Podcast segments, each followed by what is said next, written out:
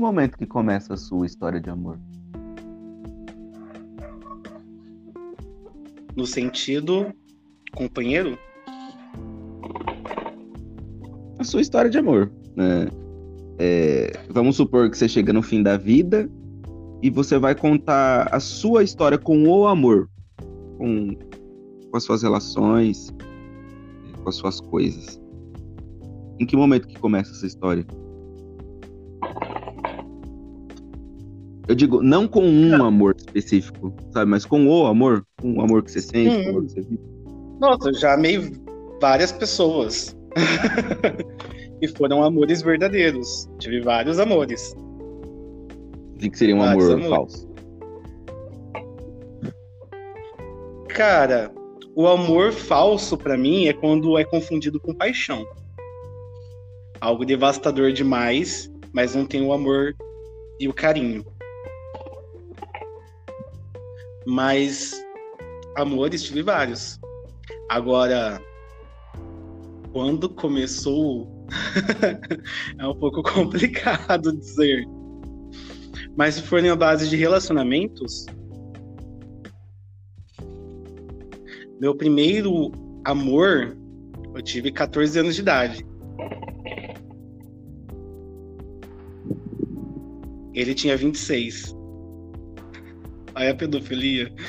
A pedofilia instaurada. É que naquele tempo, ó, eu te chamando de velho. É que naquele tempo era, era mais tranquilo, né? Era mais tranquilo Exatamente. ser pedófilo. Mas não, sinceramente, era. A polícia já chegou a me abordar e perguntou se eu estava ali por é, vontade própria ou não. Eu disse não, estou por vontade própria, tenho um relacionamento sério. E tinha mesmo um relacionamento sério. Usava aliança e tudo. E foi novidade para mim, porque até então foi assim, primeiro parceiro sexual, mesmo com assim. 14 anos? Na verdade, eu comecei com 12. Ah, mas... ok. É, é, galera, mas, eu tô conversando assim... aqui. Tô conversando aqui com o escorpiano para deixar claro. Na verdade, é, é, atos sexuais eu comecei com 12 anos de idade, com meus dois melhores amigos. Mas. Mas era mas brincadeira. Como... Era, mas não fazia de tudo.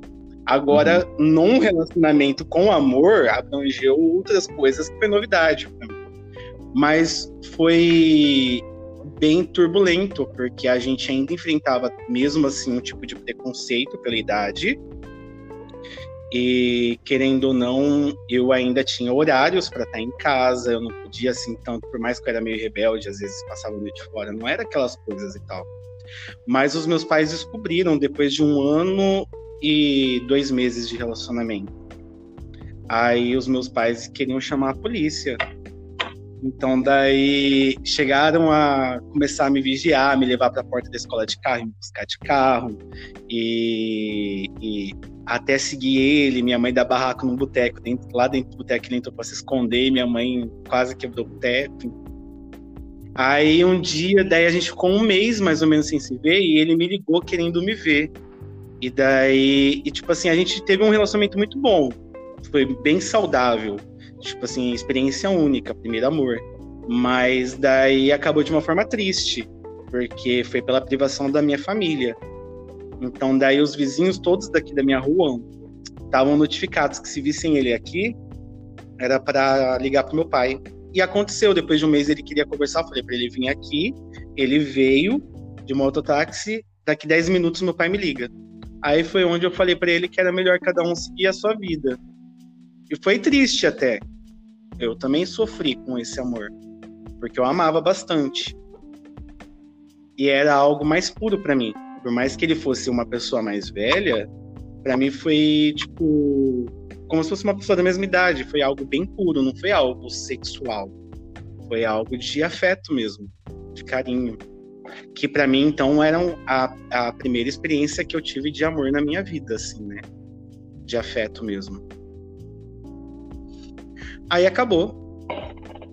Com o tempo, assim, eu acho que por mais que foi de uma forma que fez mal para mim e para ele, porque queríamos estar junto, porém não era permitido estar junto, é, com o tempo a gente vai esquecendo, né? E daí um dia começou a não significar mais nada. Mas algo que poderia ter sido muito mais. Só não foi pela diferença de idade e eu não tinha minha própria independência para viver mais esse amor.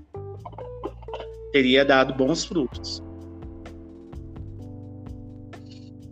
E esse foi o primeiro ah, amor. Aham. Ah, ah, é, é engraçado porque a. Ah geralmente quando eu penso sobre impedimento e amor, eu sempre penso no, naquele impedimento que nasce da gente mesmo.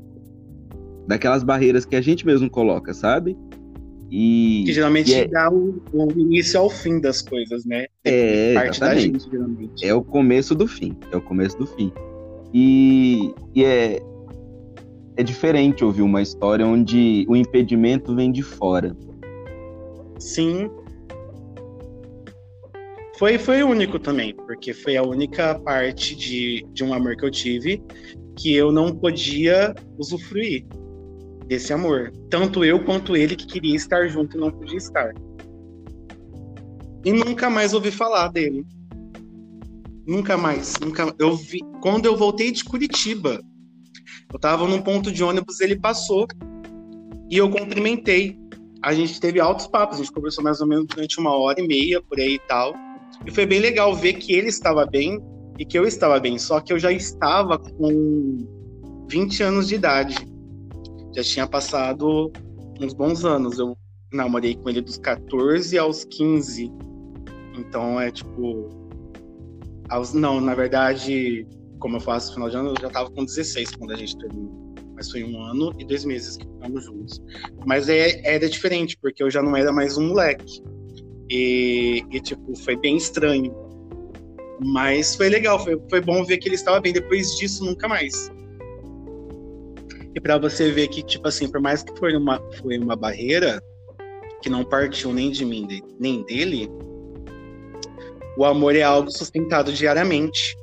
O tempo faz se perder esse elo também. Ele é cortado automaticamente, um dia após o outro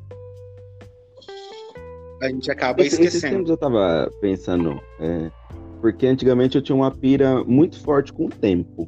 Né? Eu vivia um embate com o tempo é, incrível, assim. Eu tinha muito problema com o tempo, e o tempo talvez seja aquela coisa incontrolável, aquela coisa que não tem que você fazer para segurar.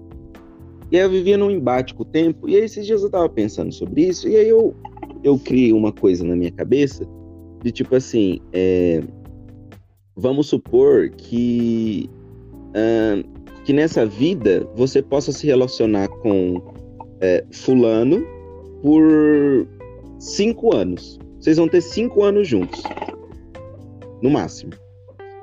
Então, a partir do momento que você conhece este fulano, o tempo dá um start e começa a correr para trás. Então, você tem cinco anos e aí o tempo já começou a correr é, dependendo do que você fizer, se você fizer tudo certo, é, alimentar essa relação, é, investir nessa relação, vocês vão poder chegar aos cinco anos juntos. Caso você comece a fazer bosta, a fazer cagada, você começa a diminuir esse tempo. Esse tempo corre mais rápido. Então, você já não tem mais cinco anos com essa pessoa, porque você já não está uh, alimentando a relação do jeito que ela precisava ser, ser alimentada para chegar até certo ponto. É, então, tipo, nesse sentido, né, nessa pira que eu, que eu tive, é, eu estava pensando é, quantas vezes eu já barrei ou acelerei o, o, fluxo do tempo das coisas que eu tinha para viver. Sabe? Quantas vezes eu não meti os pés pelas mãos, quantas vezes eu não, não destruí, não, não, não machuquei a relação a, ao ponto de, de acelerar o processo do, do fim dela. E, que era para ser uma coisa mais natural e de repente talvez possa ter antecipado esse, esse fim. Porque tem essa, essa coisa de, de fato, para uma relação conseguir sobreviver, ela vai precisar ser cuidada. Se você perde a mão, se você perde a mão, sim, ela vai morrer, não tem o que fazer. É, dois caminhos, ou você alimenta ou você dá o início pro fim. Tem a, a coisa de que às vezes você alimenta demais, você bota muita coisa lá. É, é como colocar água demais numa planta que não precisa de tanta água assim, você mata também. Encontrar essa, encontrar essa medida, a, a medida talvez seja a grande questão humana com o amor, de tipo, qual que é o, o, o tempo e o espaço hum. necessário para que as relações consigam permanecer. É o equilíbrio. Quem achar então, exatamente. eu lembro uma época tá que eu estava num relacionamento, que eu estava fazendo terapia ainda, e aí a minha psicóloga falou exatamente isso. Ela falou: vocês estão é, numa dança de aproxima e afasta, mais rápido e mais devagar, mais próximo, mais distante, mais eu, mais você, mais nós. Vocês estão tentando descobrir uh, um, um, o espaço que vocês precisam e o tempo que vocês precisam para as coisas acontecerem. E se vocês descobrirem, se vocês conseguirem descobrir é, é, essa distância é, necessária, vocês vão conseguir a, a fórmula, a, a, grande coisa que todo mundo procura. Então vocês vão, tipo, tá no céu. E eu falei, de fato, é, era o que a gente tava fazendo. Essa dança de mais perto, mais longe. Mais eu ou mais você? para tentar descobrir. No final das contas, talvez a gente tenha descoberto que mais longe era melhor. Ou menos pior. É que varia, né? De pessoa para pessoa. Cada pessoa tem emoções diferentes. Se você tá com um companheiro e você sabe o que ele tem de mais de emoções ou de menos, qual é os pontos é, de até onde vai o estresse, até onde vai o tanto que ele gosta de estar perto, até o tanto que ele gosta de estar longe, até o quanto ele gosta de estar às vezes sozinho. E você encontrar um ponto de equilíbrio para se relacionar bem, sem exageros, porque eu acho que o que leva à ruína é o exagero, em todos os termos. A partir do momento que às vezes é, é, é necessário estar perto, é, mas às vezes você sufoca estando o tempo todo. Ao mesmo tempo, é necessário estar longe também. Mas se você estar uhum. longe demais, você quebra um elo. Então tem que ser tudo dosado. Não tem como. Ao mesmo tempo, tem até o, o a, a, a questão do, do ciúmes doentio. O ciúmes doentio, ele não é saudável para ambos, mas principalmente para quem sente. É algo auto, muito autodestrutivo para quem sente ciúmes em excesso. Porque, para mim, no meu ponto de vista, pessoas psicóticas ciumentas demais, que priva todo, tenta circular aos poucos pelas beiradas para é, fazer com que o seu parceiro acabe com uma vida externa para ter uma vida só no relacionamento, por ciúmes, não por vontade, mas por ciúmes e obrigação por ter que estar com ele. É falta de amor próprio. Eu acho que a pessoa ela precisa tanto daquela pessoa na vida dela e ficar recebendo constantemente o amor dela, que esse ciúmes doentio é porque essa pessoa não tem uma vida fora desse relacionamento e existe um ciúmes muito doentio por uhum. falta de amor próprio. É, esses dias eu tava te contando aquela, aquela coisa de que eu tava pensando é, se eu gostaria de voltar no tempo e para reviver alguma coisa e tal. Eu falei para você que eu não queria rever nada, a não sei ir pro sítio da minha tia passar as férias e tal. Porque a visão que eu tenho de mim uh, quando eu era criança, adolescente, começo da vida jovem também, é, é, uma sensação de que eu era muito ignorante sobre as coisas da vida, que eu não sabia das coisas, eu não sabia como as coisas funcionavam. E me dá, assim, um câncer de olhar para mim naquela naquela fase e pensar o, o, o tanto de coisa que eu não sabia, o, o, tanto que, que me faltava tato, uh, me faltava um pouco desse manual de vida. E aí, é, pensando nisso, é, tem esse Gabriel que está falando comigo, mas também tem esse Gabriel de, de 14, 15 anos que está vivendo seu primeiro amor ali. completamente ignorante da vida sobre como as coisas funcionam, aprendendo sobre como as coisas funcionam. E, Exatamente. E, e, e qual que foi o, o salto? O, o, que, que aconteceu para aquele Gabriel virar esse Gabriel? Outros amores. Tá, vamos seguir então. é lógico que daí, daí com 17 anos, 17 anos de idade, a minha irmã ela era secretária executiva da Associação Comercial daqui de Prudente. E eu ia muito no serviço dela. E um dia eu entrei na sala dela e ela não tava. Aí, só que ela tinha um estagiário da Fundação Mirim. E ele me viu e ele começou a ficar nervoso. Ele começou a fazer um monte de caca, tropeçar e essas é coisas. Tipo tal, um filme, coisas, um filme de comédia fala, romântica. Mas. Uhum. Bem isso.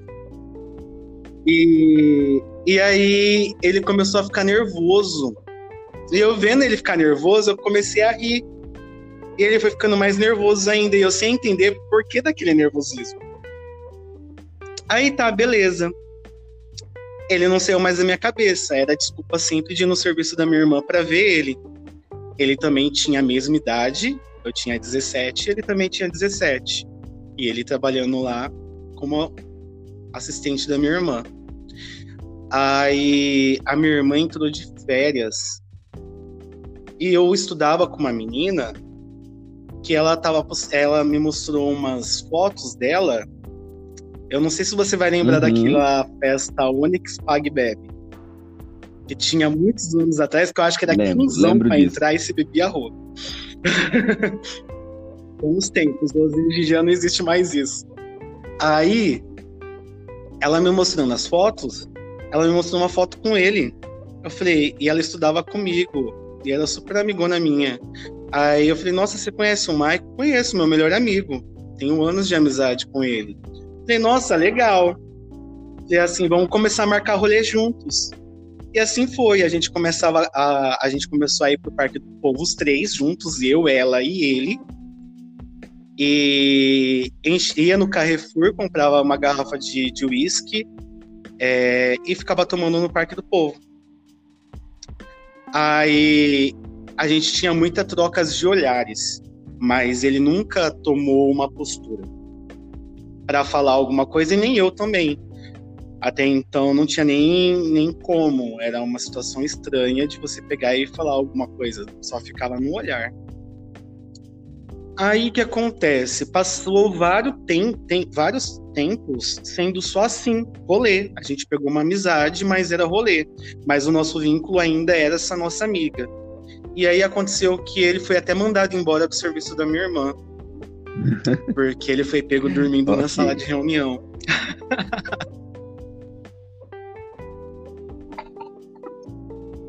e nisso eu ficava com aquela agonia: como que eu vou fazer para ele saber que eu estou afim. Porque eu sei que ele tá afim e não consegue, mas eu quero que ele saiba que eu também estou, de uma certa forma, e eu acho que ele não percebeu. Aí eu falei para essa minha, eu falei assim, quer saber? Se eu falar alguma coisa para minha amiga, ela vai falar para ele. Porque é automático, ela é amiga dele há mais tempo do que minha amiga. É óbvio, é melhor amigo dela, ela vai contar. Eu falei assim, mano, o Maicon, ele deu em cima de mim. Olha, jogando, jogou assim tela. E era mentira.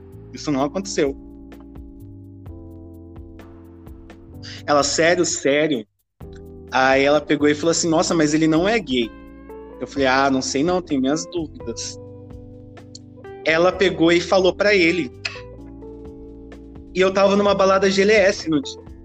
Na época chamava Outbeer. Uma balada que tinha ali na, pra cima da Zimmer, quando tinha e ele tava na Zimmer, no mesmo dia que eu tava na balada de cima. Aí ele pegou e me ligou. Eu tava pra entrar na balada, na verdade, ele me ligou. Ele pegou e falou assim: escuta, que história é essa de você falar pra Michelle que eu tô dando em cima de você?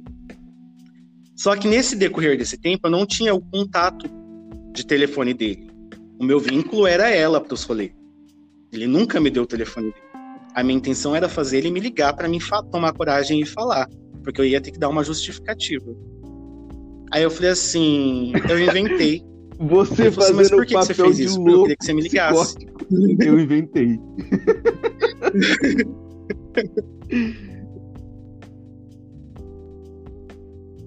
porque eu queria que você me ligasse, mas ele por quê? Cara, porque eu tô louco por você, você não sai da minha cabeça. E, e eu você mandou na sou lata. louco por você, eu quero ficar com você. E eu precisava e eu precisava de um momento para falar isso, coisa que a gente não tinha, porque só tinha a Michelle no meio. Eu não tinha como te ligar, porque nem seu telefone eu nunca tive coragem de pedir, você nunca pediu o meu. Então foi o único jeito que eu achei para falar isso. Ele falou, ele respirou, ficou em silêncio. Ele falou: daqui a pouco eu te ligo.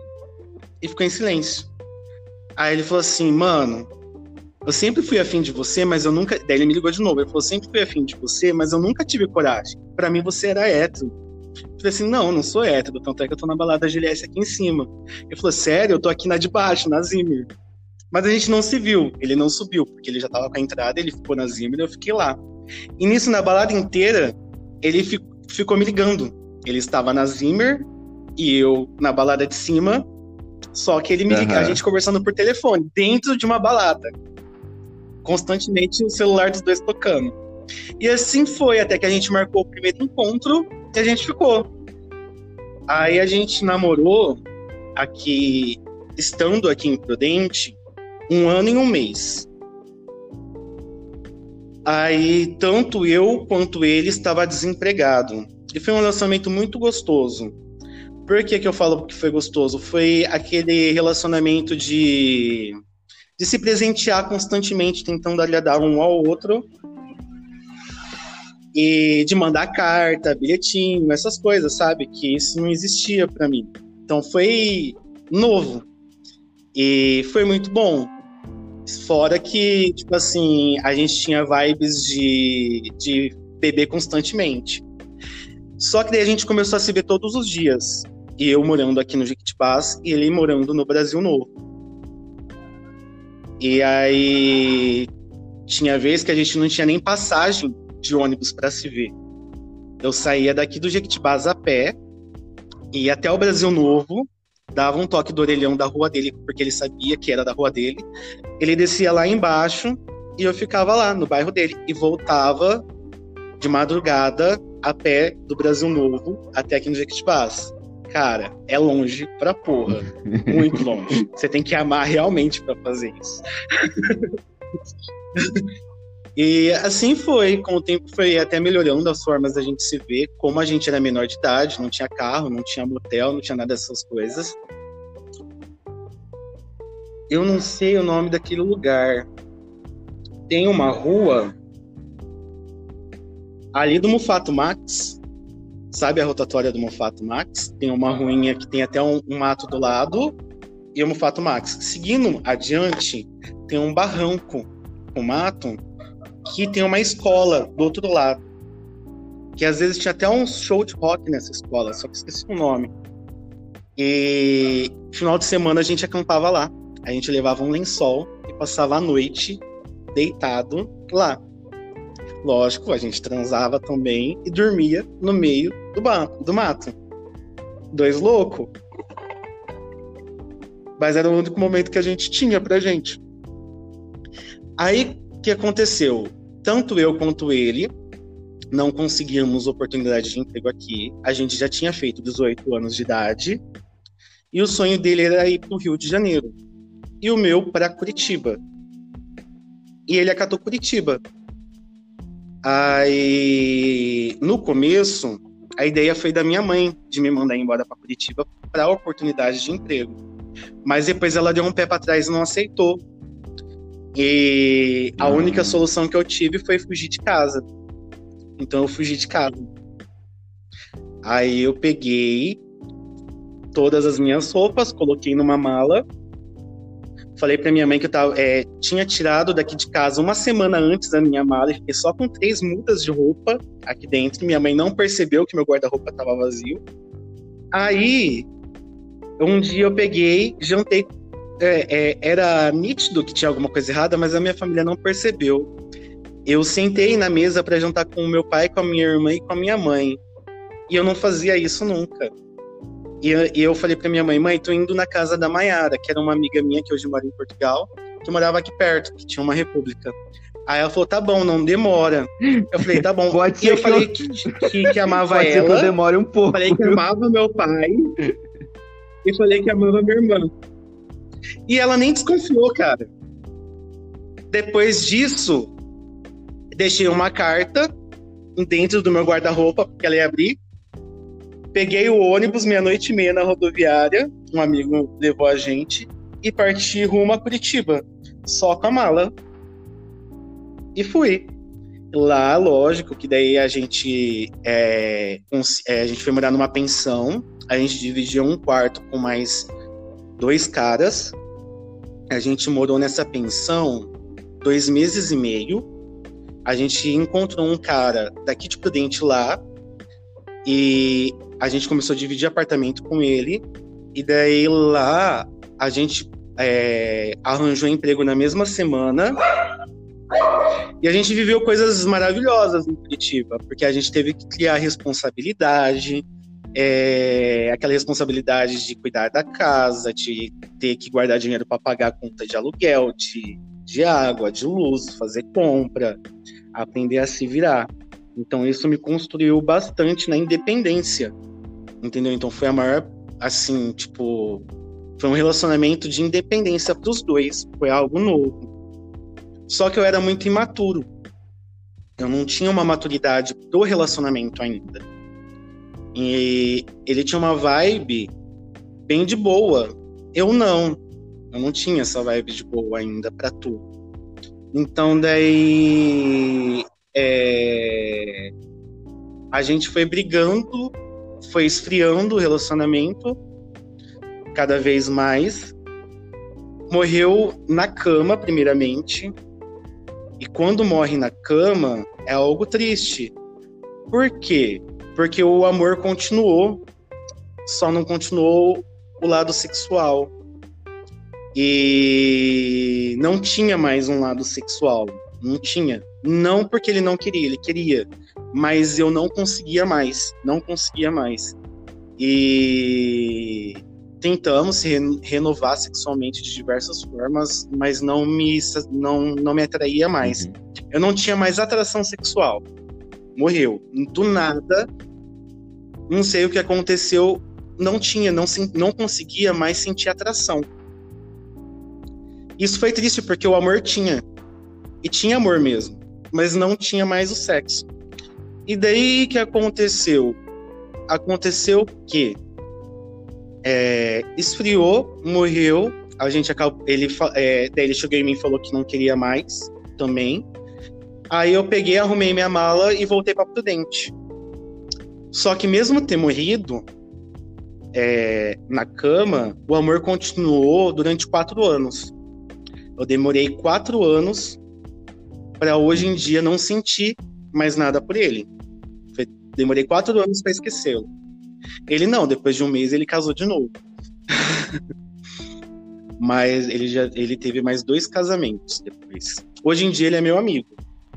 Eu tenho ele no Facebook, no Instagram, normal, a gente conversa.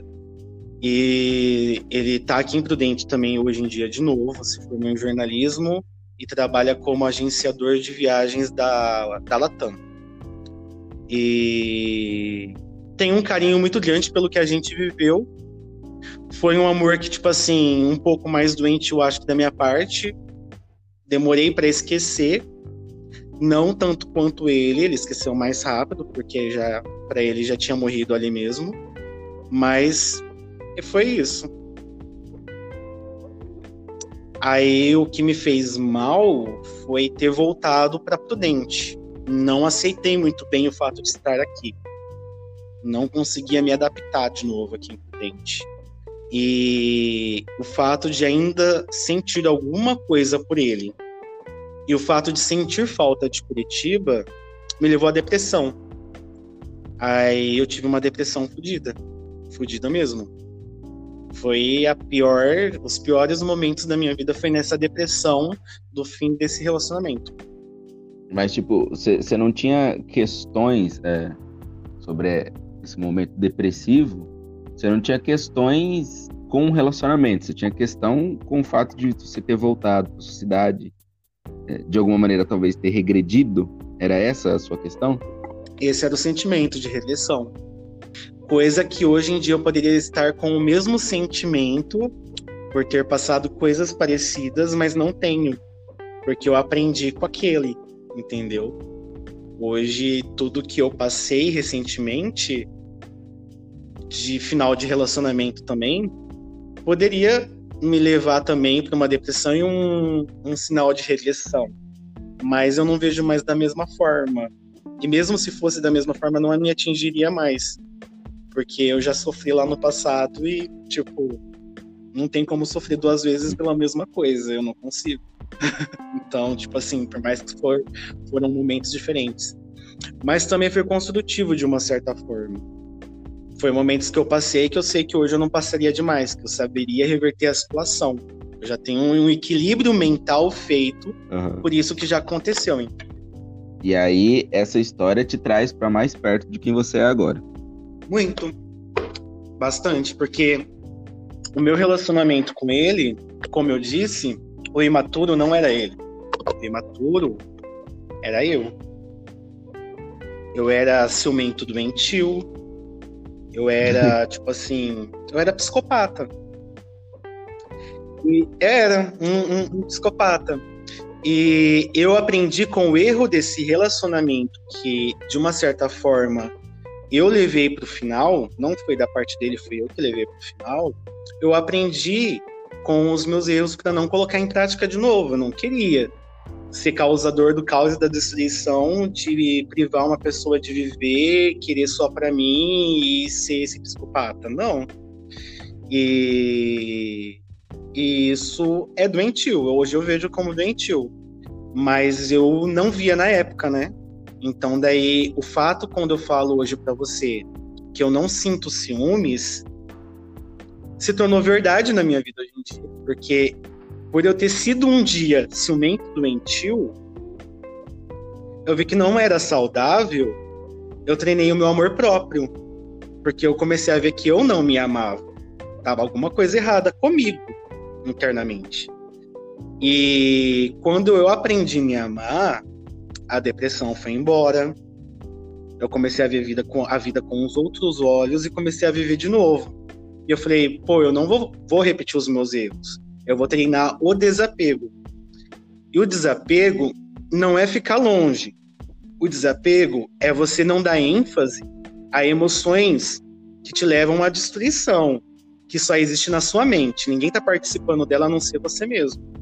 Porque se você focar na tristeza, mais tristeza você vai ter. Se você focar nos ciúmes, mais doentio você vai ficar.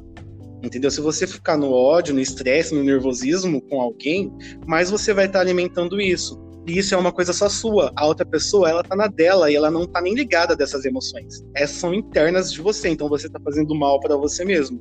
Então eu treinei muito isso dentro de mim para não fazer mal para mim, porque para outra pessoa, ela tá cagando. Ela não sabe a intensidade dessas emoções que tá dentro de você, só você sabe. Então eu comecei a controlar esses meus demônios internos e comecei a me dar muito sabe bem. Que eu acho muito hum. bem. É, pode falar. Então, o meu fato então, o meu fato de ter treinado o desapego foi desapego de emoções fúteis. Sabe o que eu acho um barato quando eu escuto essas histórias? Ou mesmo quando eu vivo histórias assim, você tá conhecendo alguém, ou você conhece alguém e tal, e, e você começa a notar que essa pessoa tá vivendo alguma coisa ali, alguma história ali na cabeça dela, sei lá o que que ela tá vivendo, e, e você consegue tomar um certo distanciamento dessa história que essa pessoa tá vivendo, e, e a sensação que dá é como se a pessoa fosse um peixe, aquele peixe que você pesca e joga ele no barco e ele fica se debatendo. E, e, a sensação que dá é que a pessoa tá passando por uma coisa sozinha, se debatendo sozinha por alguma questão ali na cabeça dela, vai saber lá o que, que tá acontecendo. Uma coisa da qual você não participa, ou seja, você não tem parte com aquilo, você não faz parte daquele rolê, e a pessoa tá lá se debatendo sozinha. Eu acho isso um barato. Eu acho incrível ver alguém passando por alguma coisa lá sozinho se debatendo e eu fico com cara de tipo, Vixe, que isso? Eu acho isso muito, muito engraçado. É aquela mesma coisa do. É, sei lá. É, talvez esta pessoa veja coisas em mim é, das quais eu não tenho, né, das quais fazem parte dela, das coisas dela, do mundo dela, e ela tá enxergando essas coisas em mim e vivendo essas coisas. E talvez não seja nem isso que eu tô vivendo. Talvez não seja nem isso que eu sou. Isso é muito louco. É muito louco. Muito louco. E, e, e é, eu acho que um dos momentos onde isso mais Demais. aparece, com certeza, é no, é nos ciúmes. É, porque no, no ciúme você se sente inseguro, é, cria um milhão de coisas, né? Um, um milhão de paranoias, é, coloca a pessoa para viver essa história com você e, e, e, você tá vivendo sozinho essa coisa. Exatamente. É, eu acho que é do é outro também, porque de certa forma vai vai machucar a relação dos dois. Não tem como. É. Sim, é lógico que ambos vai sofrer. Só que quem atraiu o sofrimento maior. É, é exatamente. A Enquanto a pessoa não se resolver, dela. ela vai para uma outra relação, tá, vai para outra relação, mas vai estar tá lá de novo. O fantasma vai estar tá lá do mesmo jeito. Do mesmo jeito. Até ela conseguir se resolver. Isso é, é muito louco. Sim. E aí foi um relacionamento de três anos e alguns meses. Uhum. Esse primeira experiência casado. E qual que foi a experiência de casar? É bom? No final das contas, qual a conclusão? Cara, casar é bom. Ao mesmo tempo, é ruim. Porque é igual eu te falo, tudo tem que ser equilibrado. E o fato de você estar constantemente com uma pessoa do seu lado tem que ter um equilíbrio maior. Senão também não dá certo. É muito bom, só que ao mesmo tempo, quando acaba, você fica com receio de ter de novo outro relacionamento e casar e futuramente poder ser frustrante para você de alguma forma.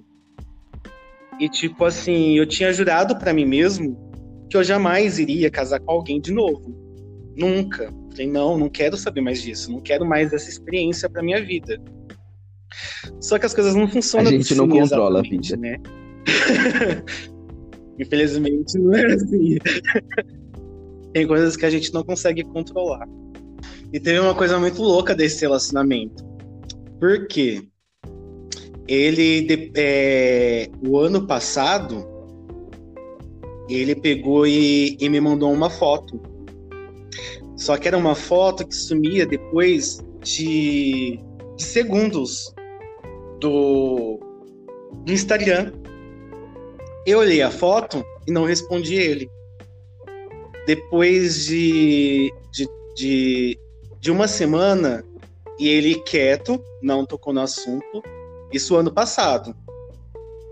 Ele pegou e me mandou uma foto de uma pedra e eu é, era uma pedra, literalmente uma pedra. E essa pedra eu que dei para ele. Só que essa pedra eu não dei para ele quando a gente estava em Curitiba. Eu dei para ele aqui em Curitiba quando a gente começou o relacionamento. Eu, eu era o louco das pedras. Eu sempre gostei de pedras e sempre senti que pedras ela tem algum tipo de energia. Sempre fui assim. E aquela pedra eu peguei, era uma pedrinha pequenininha rosada. E eu peguei e falei para ele assim: isso a gente não tinha nem um, um, um, ano de namoro ainda. A gente nem sonhava em casar ou morar em Curitiba. E eu peguei essa pedra e falei assim para ele: essa pedra foi fato. Eu fiz isso de coração ainda nessa pedra. Assim, essa pedra ela é simbólica. Eu estou te dando ela. Porque nessa essa pedra eu coloquei todo o amor que eu sinto por você. Ela simboliza o meu coração. Então eu quero que você guarde o meu coração. E ele me mandou foto dessa pedra. Depois de mais de 10 anos que a gente não tinha nenhum vínculo. Ele ainda tem guardado essa pedra. Eu, eu, eu farei uma leitura simbólica dele te mandando essa foto. De tipo, vamos colocar uma pedra nisso tudo? vamos, vamos, vamos botar um fim vamos seguir? Não é? Mas a gente criou um vínculo de amizade. Não tem nada além disso. Eu fiquei feliz, sim, de saber que ele guardou por um valor, às vezes, simbólico, mas não, não, não, existe nenhum amor hoje em dia. Como eu disse, é um amor que se acabou há muitos anos atrás, depois de quatro anos que eu demorei para esquecer.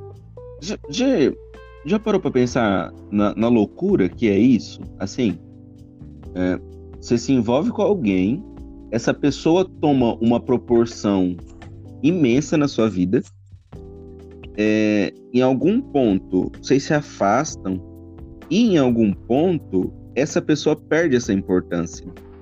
Leva um tempo, mas ela perde essa importância.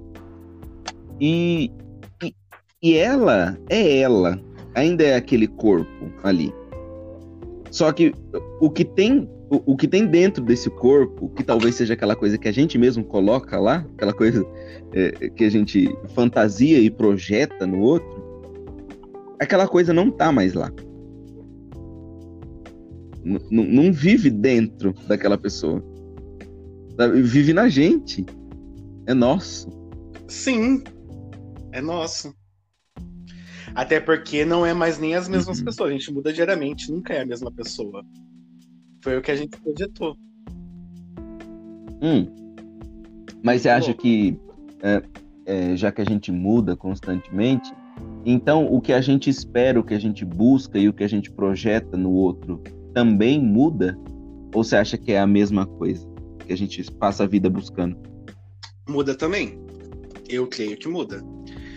Aí que tá. As mudanças são de ambos. Os dois estão mudando constantemente. Mas pode chegar. É, é, o afeto, a consideração, o amor, ele vai se modificando conforme as mudanças internas de cada um. Se tiver em sintonia ainda, ok, beleza, tá bom. Mas pode chegar uma hora que a mudança de um dos dois mudou de forma tão diferente que não tem mais sintonia com a mudança do outro. Mas mudar, geralmente a gente muda. É mesmo aquela, é a mesma questão da cobrança é, de uma pessoa. Ah, eu não gosto que você seja assim, eu quero que você mude isso meu, todo mundo vai mudar um dia, uma hora, mais cedo ou mais tarde, alguma coisa. Caráter e essência não se muda. Mas, assim, é... cobrar a mudança de alguém não existe. Não existe. Até porque, tipo assim. Às vezes você se incomoda com alguma coisa em alguém e fica exigindo que ela mude, mas eu acho isso muito egoísta, porque a gente muda diariamente e às vezes aquilo é algo que você pode até sentir falta futuramente. Os gostos mudam, tudo muda. Por, por algum tempo, eu me questionei muito. Será que as pessoas mudam? Será que elas realmente mudam? Será que é verdade esse negócio da pessoa mudar? Hoje em dia, eu entendo que é inevitável que a pessoa eh, permaneça igual, sabe? É, é, inevitável, ela vai mudar, não tem, não tem o que fazer, a vida vai acontecer vai cair um monte de bomba na nossa vida, vai explodir um monte de coisa, um monte de outras coisas vão nascer, então, inevitavelmente, a gente vai mudar. É, dentro dessa perspectiva, é, acho que uma das coisas mais difíceis que tem dentro do relacionamento é a gente, de fato, é, conseguir lidar com isso. Com o fato de que aquela pessoa que você conheceu há um ano, dois anos, três anos atrás, um mês atrás, ela não é mais a mesma. Ela não, não é mais aquela pessoa que você conheceu. E, e tem, tem momentos assim de, de declaração e de promessa dentro da, das relações tão verdadeiros, sabe? De tipo. Eu já, já ouvi, por exemplo, meu, mesmo que a gente brigue, mesmo que a gente se separe, se você me ligar e falar que você quer me ver, eu vou querer. Para você, você, eu vou ter sempre um sim. E naquele momento que eu ouvi isso, eu senti uma verdade tão absoluta naquilo, e era muito verdadeiro ali naquele momento, aquela frase. Mas a gente muda. Então, é, da boca desta pessoa que eu ouvi naquele momento, era real.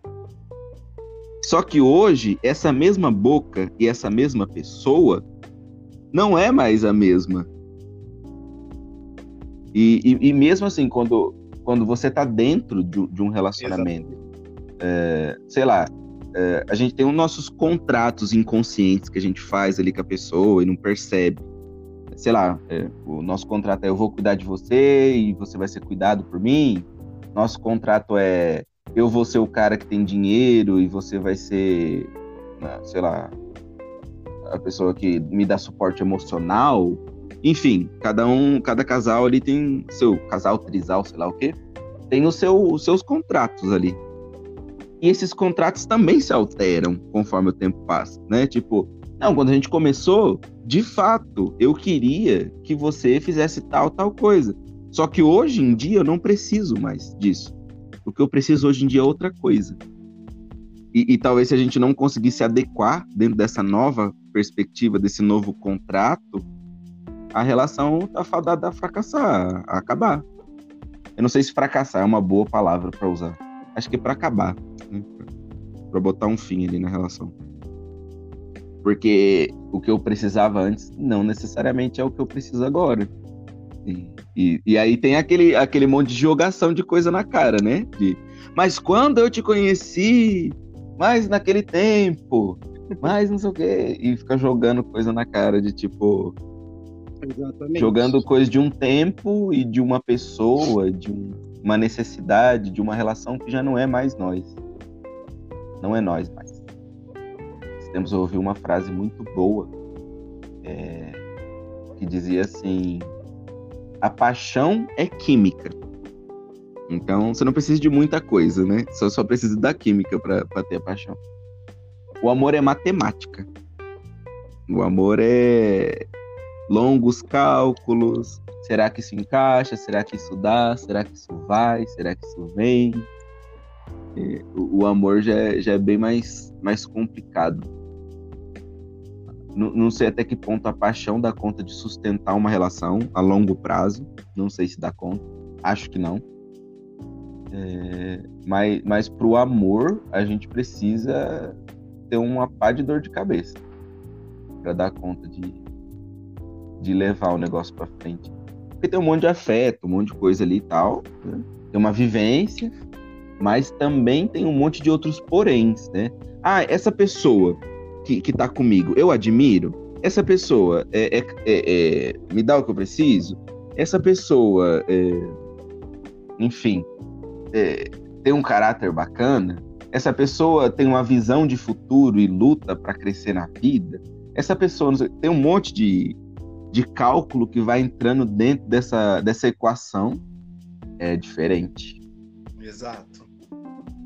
Então, a sua história com amor começa do jeito que você contou.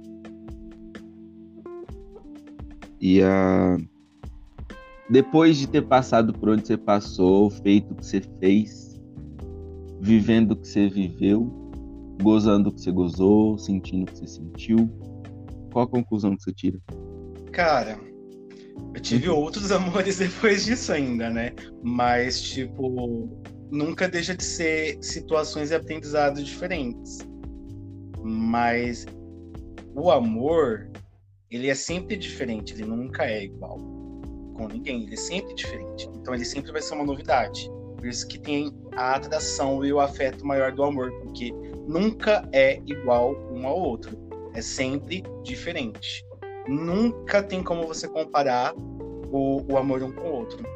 Então, não tem uma conclusão formada, porque o amor ele não tem como ser concluído. não é impossível. Ele sempre vai vir de formas diferentes. E ele vai te prender de formas diferentes também. E vai acabar de formas diferentes. E isso vai até o dia que você não estiver mais aqui. Então não tem como concluir o amor. E sim a questão do aprendizado que cada um deixa para você ser menos falho no próximo. para tentar encontrar uma plenitude maior. Entendeu? É isso, então, no final das contas, a busca é pela plenitude? Mas é pela, é, é pela plenitude? Eu acho que é uma busca constante. Pela plenitude de um relacionamento mais saudável, equilibrado, com mais amor e carinho, sem é, empecilhos e problemas criados mentalmente, sabendo resolver as coisas de uma forma que, que, que não magoe. É, eu acho que, que o, os amores que foram bons, mas se tornaram ruins, fica aprendizado para não ou para outros não se tornarem ruins, para você tentar sempre encontrar uma plenitude do amor, entendeu? Um equilíbrio, um afeto, um amor mais saudável mas não quer dizer que ele também não vai acabar, porque ele vai te dar circunstâncias de vida diferentes que às vezes você também não está preparado para lidar. E daí, às vezes, você vai lidar de alguma forma que você vai agir de uma certa forma errado, mas que no momento para você é certo, mas que vai te deixar um aprendizado, uma lição, para daí, na próxima vez que você encontrar um novo amor, você também tratá-lo de forma diferente, de diversas formas. Porque nenhum amor te traz uma coisa igual, é sempre diferente. Então você pode ser surpreendido por coisas que você não tem uma certa capacidade de lidar, mas você vai aprender a lidar nesse. Se conseguir lidar e ir adiante, ótimo. Se não conseguiu, aprende na dor e um dia você vai ser diferente no próximo e assim vai indo. Mas o amor ele nunca acaba. Pode ser que chegue um amor e fique, até o dia que você não for mais embora, porque ambos estão preparados para ele. Agora, se você não está preparado para esse tipo de amor, uma das duas partes, ele vai se acabar, é claro. E até o dia que você partir, você vai estar aqui buscando ainda.